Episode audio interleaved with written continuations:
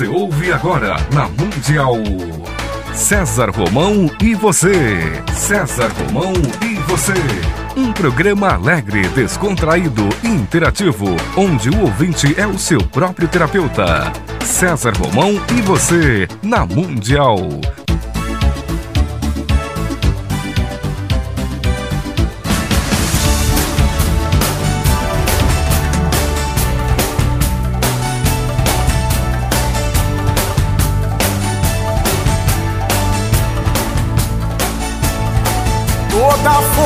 Pra vencer e o saber pra comandar. Tudo isso um dia vai chegar. Na jornada que começa, mil perguntas vão surgir. Vai achar suas respostas, vai saber aonde ir. Só você vai liberdade pra viver. E um dia então será como um grande homem deve ser.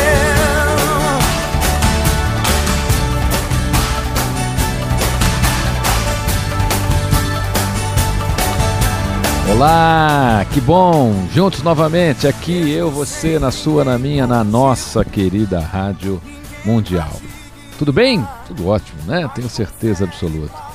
Olha, hoje eu vou fazer um programa muito especial para você aqui.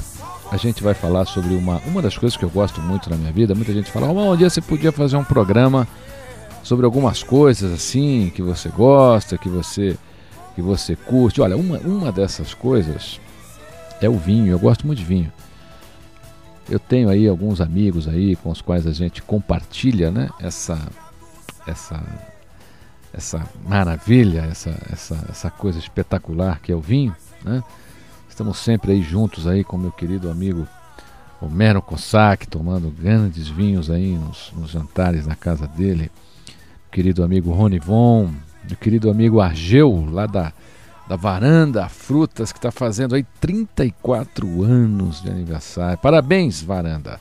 34 anos. Eu vi essa empresa nascer uma pequena, uma pequena banca de frutas. Hoje aí um, um, um mega, um mega, um mega, um mega supermercado lá com uma adega maravilhosa. Meu querido amigo Elídio Lopes, da Terroir, grande apreciador de vinho. Então hoje eu, eu vou dedicar esse programa a você que nunca experimentou o vinho, a você que gosta de vinho, a você que aprecia. E a gente vai falar aqui um pouquinho sobre essa, essa excelência do vinho, porque essa magia tão grande do vinho, né? Porque o vinho ele faz parte da evolução da humanidade. A gente não pode, evidentemente, precisar a época nem o local que o vinho foi feito talvez pela, pela primeira vez na história da humanidade. É muito difícil dizer a época, né? até hoje ninguém conseguiu. É evidente, porém, que o vinho ele não tenha sido inventado, ninguém inventou o vinho, ele já existia há milhares de anos. Pode-se deduzir que as uvas fossem colhidas e armazenadas em um recipiente que pudesse reter ali o seu suco. Os arqueólogos eles admitem o, o acúmulo de sementes de uva como uma evidência da elaboração de vinhos. E olha só que interessante, você se pesquisar um pouquinho, você vai ver várias menções aí a escavações em Catal Ruyuk, que fica na Turquia, em Damasco, na Síria, em Biblos, que é lá no Líbano. E, e, essas escavações revelaram sementes de uva da Idade da Pedra, é, cerca de 8 mil anos antes de Cristo. Quer dizer, 8 mil anos antes de Cristo a gente já tinha semente de uva já em, em, em sendo, eh, sendo cultivada. Né? As mais antigas sementes de uvas elas foram descobertas na Geórgia, na Rússia, e elas têm a data aí de 7 mil, 5 mil anos antes de Cristo. A idade dessa semente coincide assim com a passagem da, daquelas culturas avançadas, né, que passaram pela Europa, pelo Oriente, e provavelmente né, de uma vida nômade para que uma vida é, é, mais sedentária, já que ali as pessoas começavam a cultivar, porque foi nessa fase que as pessoas cultivaram, começaram a descobrir a agricultura. A agricultura foi descoberta por causa de uma mulher, porque o homem ele caminhava pela terra, nós éramos andantes, em busca de comida, em busca de alimento. Aí um dia, uma mulher, viu, Evaldo Ribeiro? Uma mulher foi lá, em vez de, de, de jogar fora a fruta, eles comeram aquela fruta e a mulher foi lá e enfiou a sementinha lá na terra, viu que a semente nasceu. Aí ela disse para o homem: Nós não precisamos mais correr o mundo atrás de alimento. É só a gente aprender a cultivar o alimento e a gente pode delinear espaços aqui para que a gente possa ficar, porque o homem ele comia tudo que tinha naquele lugar e aí saía de novo e andando e buscando comida. Foi por essa razão que nós atravessamos aí o planeta, né? Nesse período também começavam a surgir além né, dessa, dessa idade da pedra, aqueles utensílios de cobre, as primeiras cerâmicas que foram encontradas lá nas margens do Mar Cáspio, o Keveri, que era um, jarro de, de argila, que está lá no, no Museu de, de Tbilisi, na Geórgia, ele é datado de 50 a 60 mil anos antes de Cristo. E ele é uma evidência real né, desse período. E recentemente, lá no Irã, que seria a antiga Pérsia, né, se encontrou uma ânfora de 3.500 anos antes de Cristo e ela continha já uma mancha residual de vinho. Portanto, eu acredito que a existência de, desses recipientes, a presença da uva e a mudança de estilo na vida dos homens nômades né, propiciaram a descoberta do vinho. Pode-se afirmar então que o, o, vinho ele vem evoluindo né, junto, com, junto com a nossa humanidade. E qual é o papel né, dos egípcios dentro do contexto do vinho, do vinho?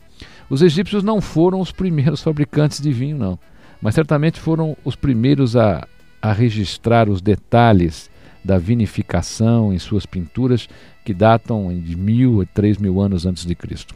Já na, nas tumbas dos faraós foram encontradas pinturas retratando com detalhes as várias etapas de elaboração do vinho, como a colheita da uva, a prensagem, a fermentação.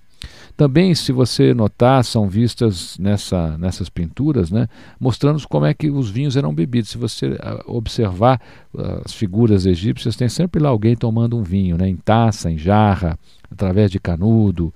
Sempre o vinho nessas, nessas pinturas é retratado num momento festivo, às vezes elegante, algumas vezes até meio libertino. Né? Tem lá, a gente vê umas cenas assim meio picantes com vinho lá no meio. Mas um fato interessante, muito interessante, é que mostra o cuidado né, que os egípcios de, tinham com o vinho. E a descoberta foi feita em 1922, lá na tumba do jovem faraó Tutankhamon. Tutankhamon viveu 1371 até 1352 a.C. Né? E na tumba dele foram encontradas 36 ânforas de vinho, algumas das quais continham inscrições da região, a safra, nome até de quem comercializava o vinho, né? E uma inscrição muito boa qualidade. Presta atenção que interessante, né? Já naquela época já se tinha controle de qualidade, né? E aí o gosto dos gregos pelo vinho, que pode ser avaliado aí pela, pela descoberta recente da adega do rei Nestor de Pilos, na cidade de Peloponésia, ao sul da Grécia, Dizer, a capacidade da adega desse rei ela foi estimada em 6 mil litros armazenados. Puxa, é vinho, não.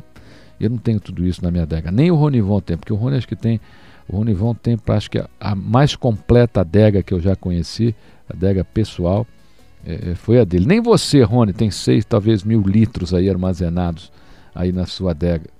E essa, essa armazenação toda feita em grandes jarras, né, que na época essas jarras eram chamadas de pitirrói, quer dizer, o vinho era levado até a adega, dentro de bolsa que era feita de pele de animal, que naturalmente deviam, deviam colaborar para a transformação né, do buquê do vinho. Já o, o grande amor do, dos gregos pelo vinho ele pode ser avaliado pelos simpósios, né, que o significado literal é bebendo junto, quer dizer, você nunca toma um vinho sozinho, você sempre toma com alguém. Eu estou aqui brindando sozinho aqui, né, mas do outro lado o Evaldo está fazendo um sinal com um copinho aqui brindando comigo, né? Você aí na sua casa pode ter aberto aí uma garrafa de vinho, né, para a gente falar aqui sobre sobre essa bebida maravilhosa. E então eram em reuniões onde as pessoas se encontravam para beber vinho, em salas especiais, reclinadas, assim, bem confortável, em divãs, onde as conversas se desenrolavam num ambiente bem alegre de convívio, porque o vinho ele, ele causa isso, né? E entre as muitas evidências da sabedoria grega para usar o vinho, né, estão os escritos atribuídos a Eubulus por volta de 375 a.C. Eu preparo três taças para o moderado, quer dizer, uma para a saúde, que ela sorverá primeiro, a segunda para o amor e o prazer, e a terceira para o sono.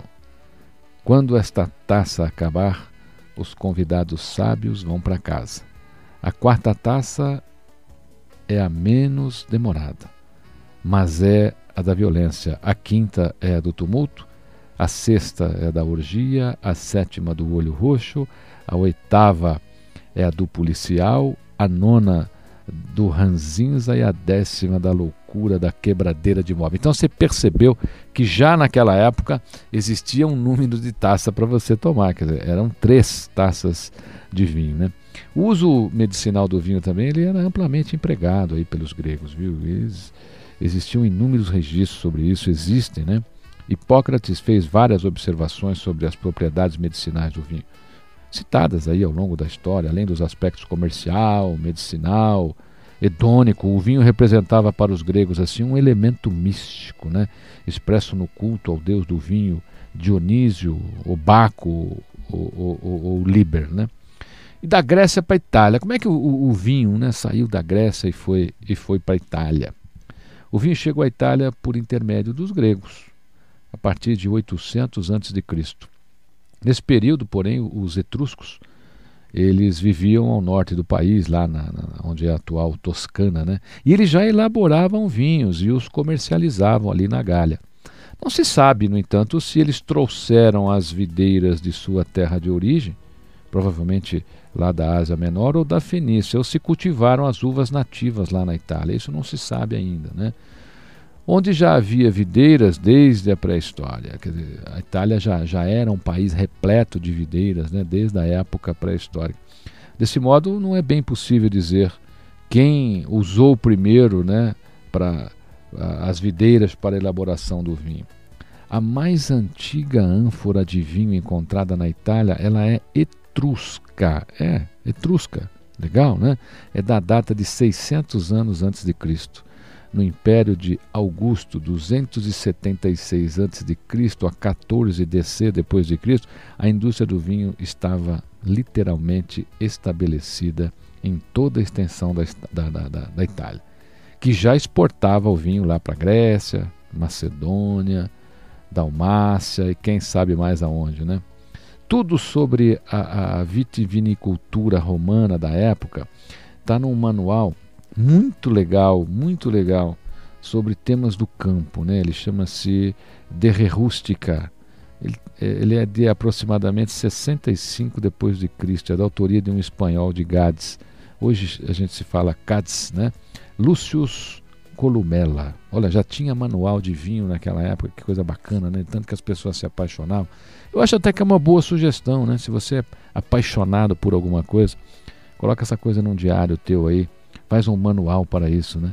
E o manual chega a detalhes, presta atenção, chega a detalhes como a produção por área plantada. Surpreendente, né?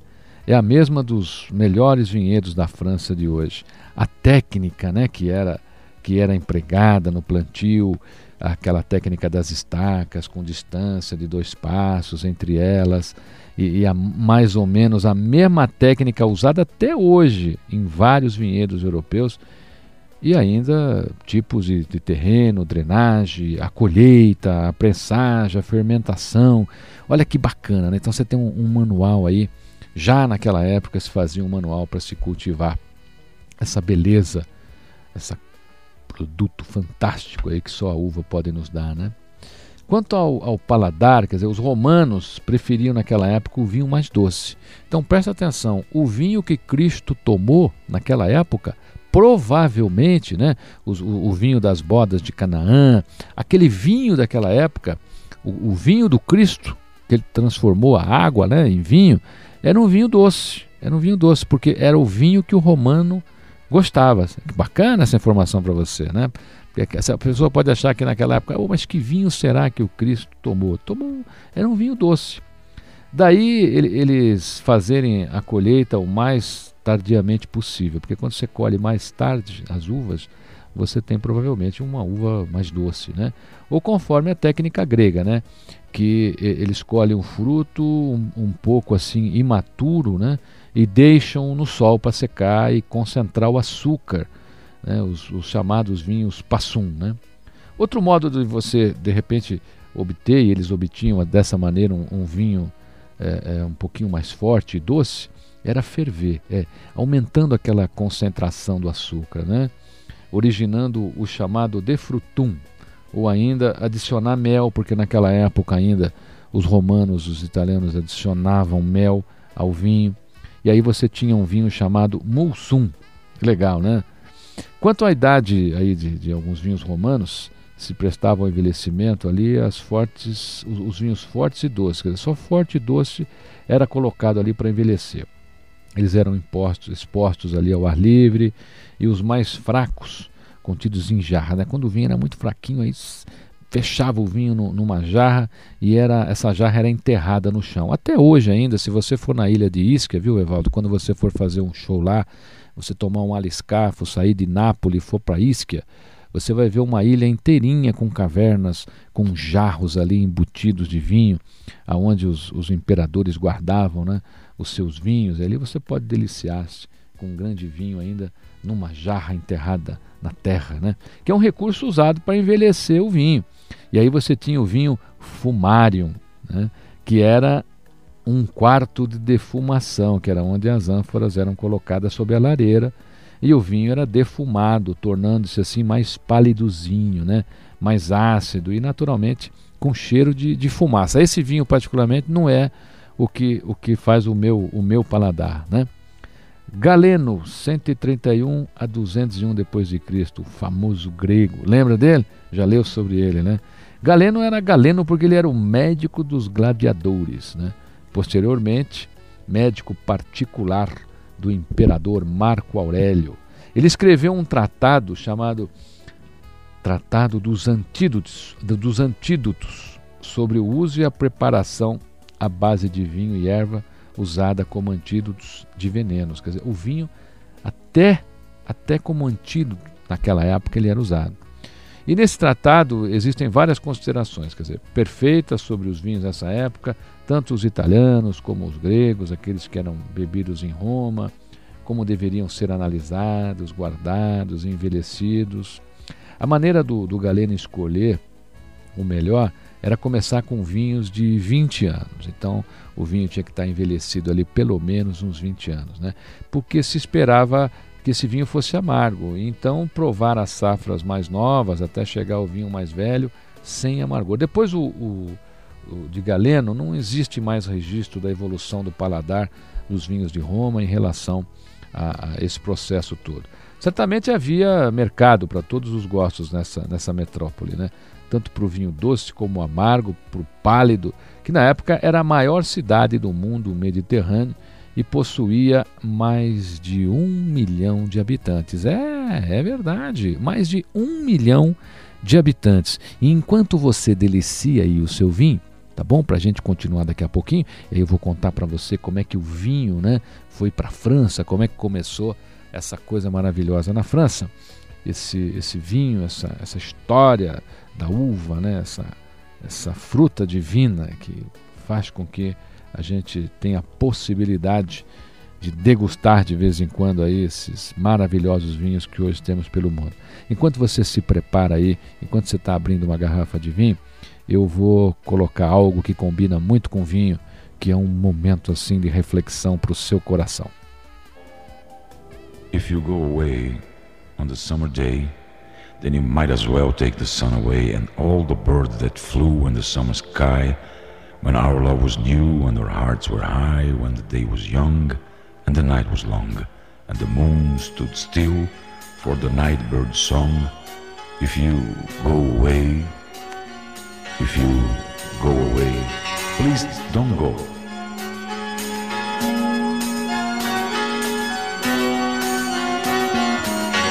Música para pedir para ela ficar. Baby, eu gosto tanto de você.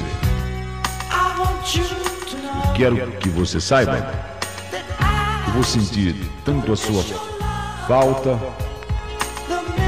No minuto que você atravessar aquela porta para ir embora, por favor, não vá. Não vá, por favor. Hein? Please, por favor. Please, please, please, please, please, please. Não vá. Por favor, eu peço para você ficar. Se você for embora, pelo menos na minha vida inteira, eu, eu não vou ter outro sonho de verdade. Eu, eu abençoei ser amado por alguém tão maravilhosa quanto você. Agora eu peço, você, por favor, please, don't go, não vá, please, por favor, please, please, please, please. Não, vá, não vá, não vá. Fique, fique, fique, fique aqui comigo. Eu tô, ó, tô, tô implorando para você ficar. Hey, hey, baby. KC and the Sunshine Band, please, don't go.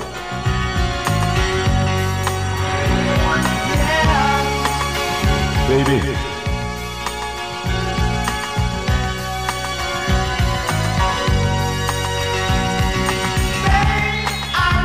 Eu amo você tanto, tanto. Eu, eu quero que você fique. Vou sentir tanto a falta do seu amor. No minuto que você atravessar aquela porta para ir embora, pronto, acabou. Não, não vá. Peço a você, hey, hey, hey, hey, a gente não traduz aqui. Hey, hey, é, é, né? Baby, tô de joelhos aqui, ó. Caio de joelhos. Peço, por favor, please, please, please, please, please. Não, não, não, vá. Você me ouve? Ela não me ouve. Você me ouve, baby? Não, não, não vá. Quero que você saiba que eu amo você tanto. I love you so. Por favor, não vá. But if you stay, I'll make you a day like no day has been or will be again. We'll sail on the sun, we'll ride on the rain, we'll talk to the trees and worship the wind. But if you go, I'll understand. Give me just enough love to fill up my hand if you go away. If you go away. If you go away, please. Don't go. É, você ouviu meu querido Hélio Ribeiro. Quer mais? www.helioribeiro.com.br Ou se não, lá no programa do nosso querido, do mestre Evaldo, é Evaldo Ribeiro. Lá todo sábado às 15 horas, aqui na sua, na minha, na nossa querida Rádio Mundial, no seu programa Estação da Alegria, emocionando ensinando e criando grandes emoções lá também. Então você liga lá no sábado para ouvir o, Evaldo com o meu querido Hélio Ribeiro. Hélio Ribeiro, esteja onde estiver, estou brindando aqui com você uma taça de vinho, Hélio Ribeiro. Você também, grande apreciador dessa bebida fantástica, né? Então a gente a gente estava falando sobre o vinho em Roma, na Grécia, da origem. A gente vai falar sobre o vinho na França, mas daqui a pouquinho, tá bom? Você vai saber como é que o vinho chegou lá na França, porque agora a gente vai para um breve intervalo e já voltamos. Fique comigo, que eu estarei com você aqui na sua, na minha, na nossa querida Rádio Mundial.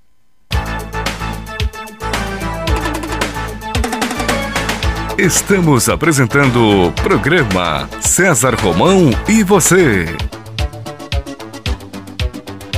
Olá, de volta aqui, é, na sua, na minha, na nossa querida Rádio Mundial. Fique comigo, eu estarei com você. Olha, bonitão, bonitona, olha só, você agora vai poder, quando você estiver tomando um vinho aí com o amor da sua vida, né? Talvez aí ao som de Hélio Ribeiro, quem sabe, no horário do programa do, do, do, Evaldo, né, o honorário aqui do programa do César Romão, você vai poder impressioná-la, você vai poder impressioná-lo. Por quê? Porque você vai gravar esse programa, vai decorar a história do vinho. E quando você estiver brindando com uma taça de vinho, você dá esse aplique. Aí você vai lá e conta a história do vinho. É coisa maravilhosa você brindar uma taça de vinho e poder contar a história do vinho. E olha, eu só estou fazendo esse programa para você hoje, primeiro porque eu sou apaixonado por vinho. Né? Eu, eu, eu adoro vinho, sou apaixonado pela história, por tudo aquilo que o vinho propõe. Né? O vinho é um grande propositor aí de muitas coisas. É, e outra que a gente está sempre querendo homenagear os amigos que a gente gosta de alguma maneira. Né? Como eu disse aqui, meu querido amigo Argeu, lá da Varanda, que está fazendo 34 anos, Rony Von, Homero Cossack, meu querido amigo Lopes Elídio, né, com quem sempre eu, eu tenho a possibilidade de degustar grandes vinhos com esses amigos. Agora a gente vai falar sobre o vinho na França. Então, se você abrir um vinho francês aí para ela, agora você vai saber, você vai contar a história né, do vinho lá na França para ela. Então, sobre, sobre a origem da, da vitivinicultura na França, porque é assim que a gente fala, né? Vitivinicultura. Gravou? Então tá bom. Os historiadores discordam muito, né? Há os que acreditam nos registros dos romanos e os que acham que foram os gauleses que, que estabeleceram a elaboração do vinho lá na França. Os gauleses antigos eles já tinham contato com os vinhos do Mediterrâneo por longo tempo e os gregos haviam fundado Marsella 600 anos antes de Cristo, elaborando e comercializando vinhos com os nativos, né? Os celtas lá do interior da Gália ainda não tinham alcançado o sul da França nessa época. É, eles não tinham alcançado ainda. Ali habitavam os ibéricos do norte da Itália e da Espanha. Então, se havia vinhedos celtas na Gália, eles não chegaram ao Mediterrâneo. É difícil acreditar que na França havia vinhedos, pois os chefes gauleses pagavam um preço exorbitante pelos vinhos aos comerciantes romanos. Um escravo por uma ânfora de vinho. Um escravo por uma ânfora de vinho. Você trocaria hoje, né? Uma pessoa por uma ânfora de vinho? De maneira alguma, não é verdade? Mas era só para você ter uma ideia qual era o valor de uma ânfora de vinho.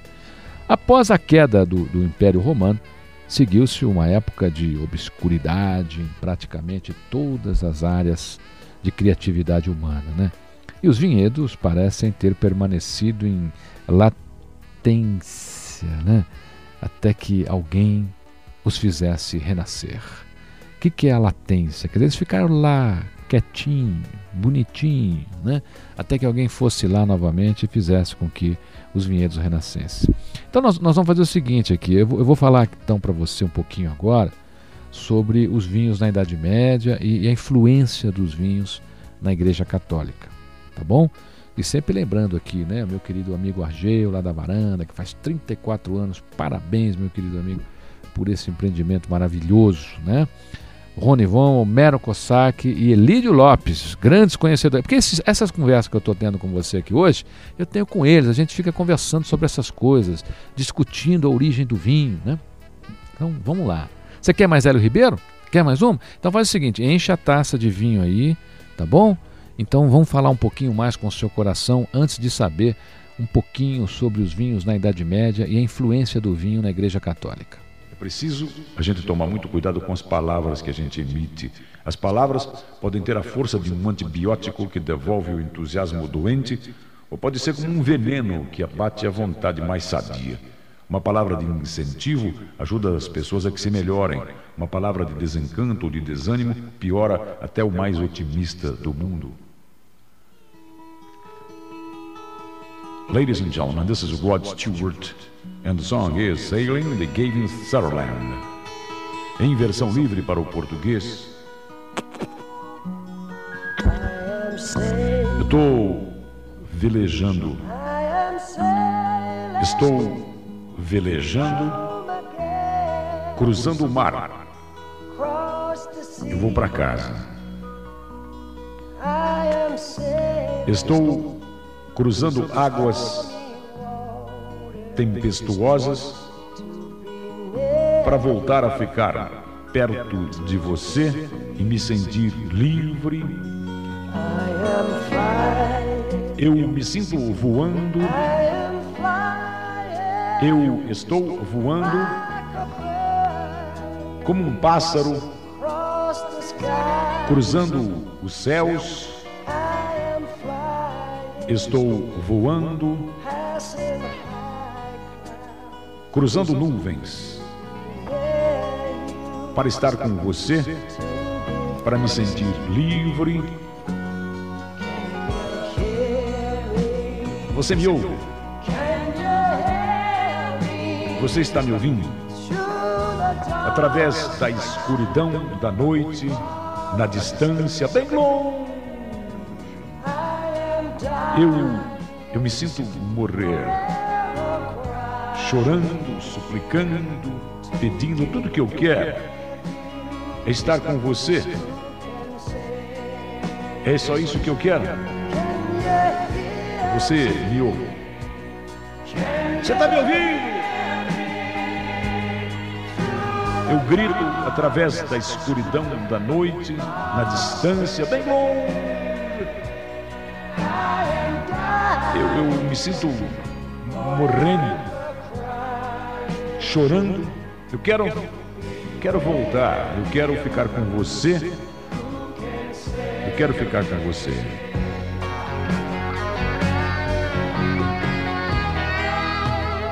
I am sailing home again across the sea. Yes, I'm sailing stormy waters to be near you, to be free. I am flying, flying like a bird across the sky. I'm flying, passing high clouds to be with you, to be free. Can you hear me?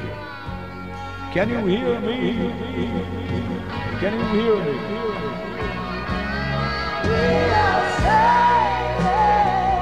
Nós estamos velejando cruzando o oceano, eu vou para casa. Estamos cruzando águas salgadas para para ficar com você, que é tudo que eu quero, e me sentir livre. Oh Lord, oh meu Deus! Para ficar junto de você e me sentir livre. Oh meu Deus, oh my Lord. Aleluia.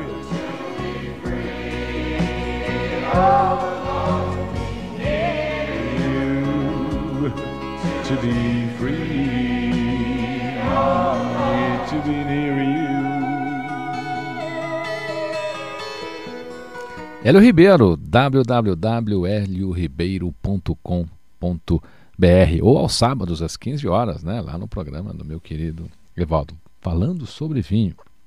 Olha, a gente vai falar um pouquinho sobre os vinhos na Idade Média e a influência né, na Igreja Católica. Então vamos lá. Tá tomando vinho já? Que bom, que bom. Olha, na Idade Média, a hegemonia né, da Igreja Católica influenciava e, em muitos casos, até determinava os hábitos da população do mundo civilizado daquela época. Felizmente, o simbolismo do vinho né, na liturgia católica fez com que a igreja desempenhasse nessa época o papel mais importante do renascimento. Desenvolvimento e aprimoramento dos vinhedos e do vinho. Assim, nos séculos que se seguiram, a igreja foi proprietária de inúmeros vinhedos nos mosteiros das principais ordens religiosas da época, como os franciscanos, os beneditinos, né, cistercienses, da Ordem de São Bernardo, que se espalharam por toda a Europa, levando consigo a sabedoria da elaboração do vinho. Dessa época são importantes três mosteiros franceses, praticamente, que eu classificaria.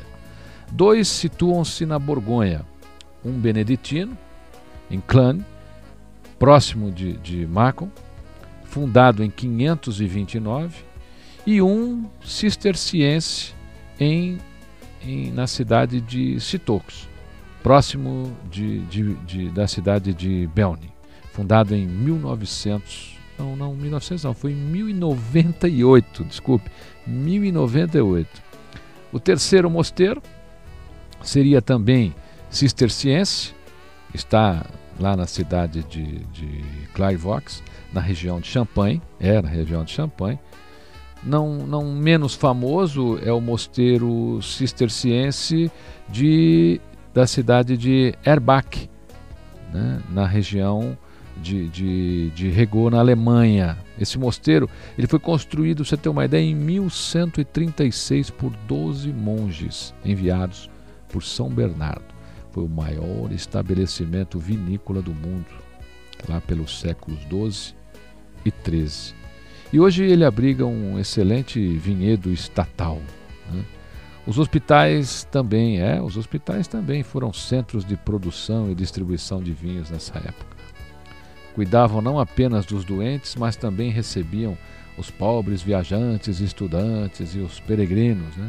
Um dos mais famosos é o, é o Hotel de O, o Hospice, né? de, da cidade de Bernay, fundada em 1443, quer dizer, até hoje mantido pelas vendas do vinho. Até hoje o vinho ainda ajuda né, esse, esse estabelecimento a se manter. Também nessa época, as universidades tiveram um papel na divulgação e no consumo de vinho especial durante a Idade Média.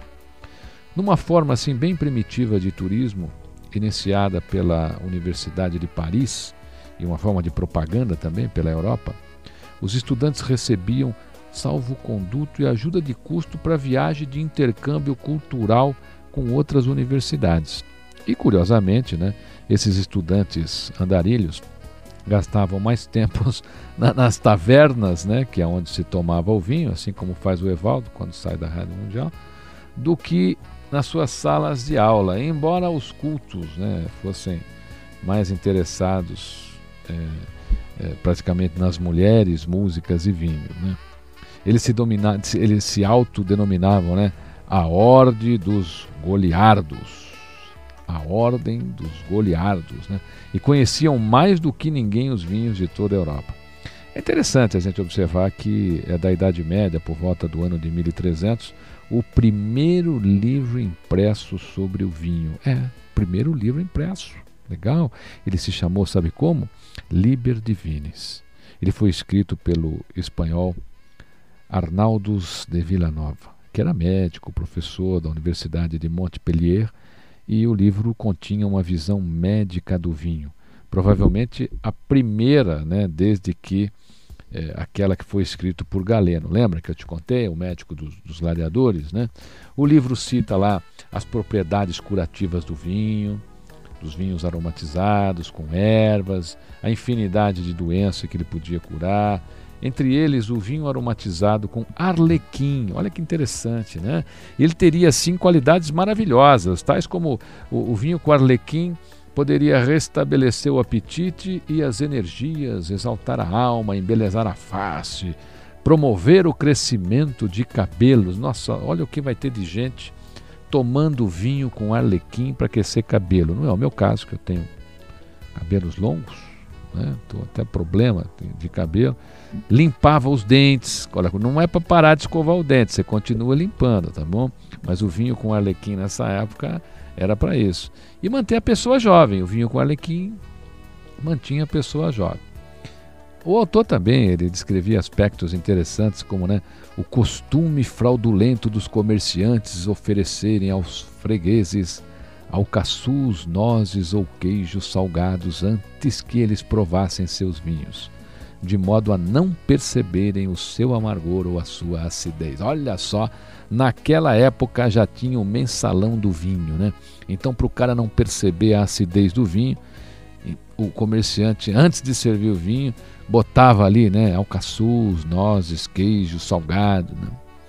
E recomendava que os degustadores poderiam safar-se de tal engodo degustando os vinhos pela manhã. Então, após terem lavado a boca e comido algumas nacos de pão umedecidos em água. Aquele, nacos de pão é aquele pão né, meio duro, chapado. Pois com o estômago totalmente vazio, eles acreditavam, ou muito cheio, né? Eles, ele, eles acreditavam que estragava o paladar. E Arnaldos Villanova, que escreveu o primeiro livro sobre o vinho, ele faleceu em 1311, era uma figura polêmica, polêmica demais, porque ele acreditava na segunda vinda do Messias no ano de 1378. O que lhe valeu, sem sombra de dúvida, uma longa rixa com os monges dominicanos que acabaram por queimar o seu livro, assim como a Bíblia foi queimada né, quando foi escrita, como foi impressa pela primeira vez. Você está tomando um vinhozinho? Está tomando? Tá legal? Tá gostando? Então tá bom. Eu vou falar com você daqui a pouquinho sobre a expansão da vinicultura pelo mundo, tá bom? Aí pá, pelo mundão, como é que as coisas se andaram, como é que esse vinho chegou até você. Mas antes disso, para você apreciar um pouquinho mais esse vinho que você deve estar tá tomando aí, eu vou falar um pouquinho com o seu coração, tá bom? Eu vou convidar o meu querido amigo Hélio Ribeiro. Então, né, dizem que quando os sábios estão apaixonados, eles ficam parecendo tontos. Né? E os tontos parecem mais tontos ainda. Então, se o Noel Clarasol, o camarada que escreveu isso, estava certo, todos nós, os homens, quando nos apaixonamos, somos tontos. Então, viva os tontos. Oh, my love. My darling, I've hunger for your touch. A long, lonely time.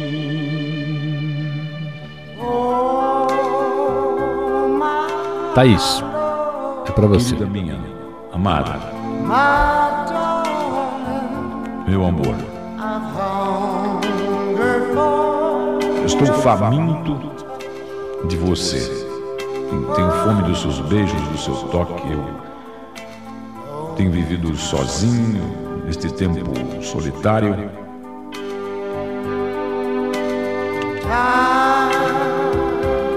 E parece que o tempo está passando tão, tão devagar. Tão devagar. E o tempo. Ah, o tempo poderia fazer tanto por mim e por você. A propósito, eu pergunto: você. Você ainda é minha? Você ainda me quer? Eu. preciso tanto de você, do seu amor, eu preciso do seu amor. E eu peço, eu digo, Deus, por favor, apresse o amor dela para mim. The Righteous Brothers, Unchained Melody. Os rios solitários correm na direção do mar, e o mar recebe os rios de braços, de braços abertos. Eu peço às margens solitárias dos rios que, que me esperem que eu vou, vou para casa. Espere, espere por mim. Oh, mulher amada, minha querida,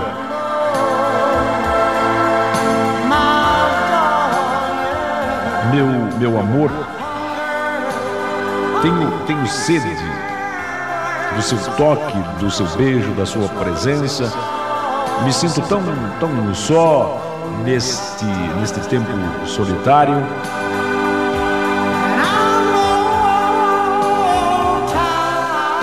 E o tempo parece que passa tão devagar. Tão devagar e eu Eu tenho certeza que o tempo poderia ser mais amigo e nos ajudar. Você ainda. Você ainda espera por mim, você ainda me quer.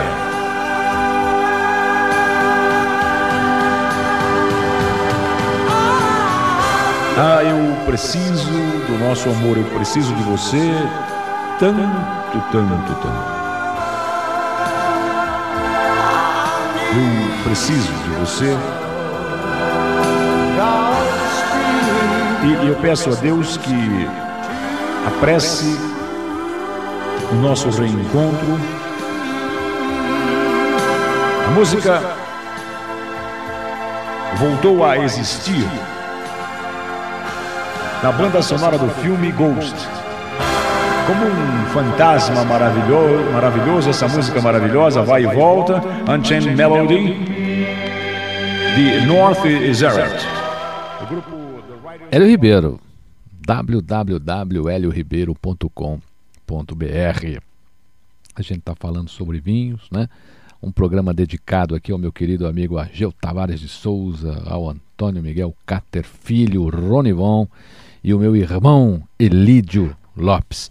Então, você quer saber como é que a expansão da vinicultura aconteceu pelo mundo? Então vamos lá. Da Europa, através das expedições colonizadoras, as vinhas chegaram a outros continentes, aclimatizaram-se, passaram a fornecer bons vinhos, especialmente nas Américas, né? América do Norte, Estados Unidos, do Sul, ali, Argentina, Chile, Brasil e na África, né? África do Sul. A uva foi trazida para as Américas, sabe por quem? Cristóvão Colombo, é, na sua viagem às Antilhas em 1493 e se espalhou a seguir para o México e sul dos Estados Unidos. E aí as colônias espanholas da América do Sul, as videiras foram trazidas da Ilha da Madeira ao Brasil em 1532 por Martim Afonso de Souza e foram plantadas por Brás Cubas, inicialmente no litoral paulista e depois em 1551 na região de Taubaté, aonde a nossa querida Rádio Mundial com certeza tem um, uma audiência fantástica. Finalmente, imprescindível lembrar as descobertas sobre os microorganismos e a fermentação feitas por Louis Pasteur. 1822, 1895 e foram publicadas na sua obra Etude sur Levin. Essas descobertas constituem um marco fundamental para o desenvolvimento da enologia moderna. Aí, a partir do século XX, a elaboração dos vinhos tomou novos rumos com o desenvolvimento tecnológico da viticultura e da enologia, propiciando conquistas tais como o cruzamento genético de diferentes cepas de uvas e o desenvolvimento de cepas de leveduras selecionadas geneticamente, a colheita mecanizada, a fermentação a frio, né? muito legal, né? E na elaboração dos vinhos brancos. Né? E aí foi. Ainda que pese assim o romantismo de muitos que consideram os vinhos dos séculos passados como mais artesanais, os vinhos deste século têm certamente um nível de qualidade melhor do que os das épocas passadas. Na verdade, algumas conquistas tecnológicas, como as substituições da rolha e da cápsula por artefatos de plástico e da garrafa por caixinha, tipo Tetra Pak, são de, indiscutível mau gosto. Eu não aprovo, tá bom? Elas me irritam e irritam também os amantes do vinho. Resta esperar que os vinhos dos séculos vindouros melhorem, ou pelo menos mantenham o nível de qualidade sem perder o charme dos grandes vinhos do século XX. Que a rolha permaneça e que nunca troquem a rolha por uma rolha de plástico. E olha, se você gostou desse programa, a gente faz um outro, tá bom? Um outro dia. Porque hoje eu fico por aqui e você fica aí, mas fica aí tomando um vinho. Escreve para mim, www.cesarromão.com.br. Estou lá te esperando. Se você gostou, escreve. A gente continua a falar de vinho um outro dia. Saúde para você, boa sorte e até a próxima segunda. Fique comigo, eu estarei com você.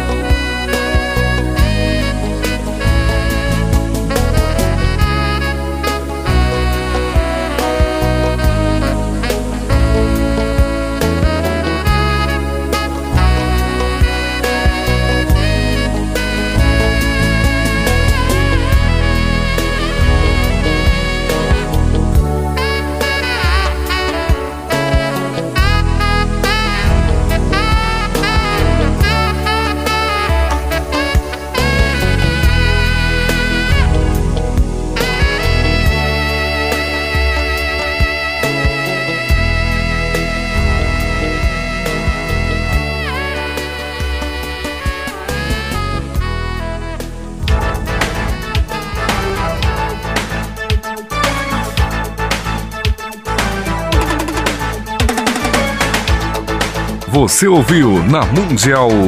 Programa César Romão e você.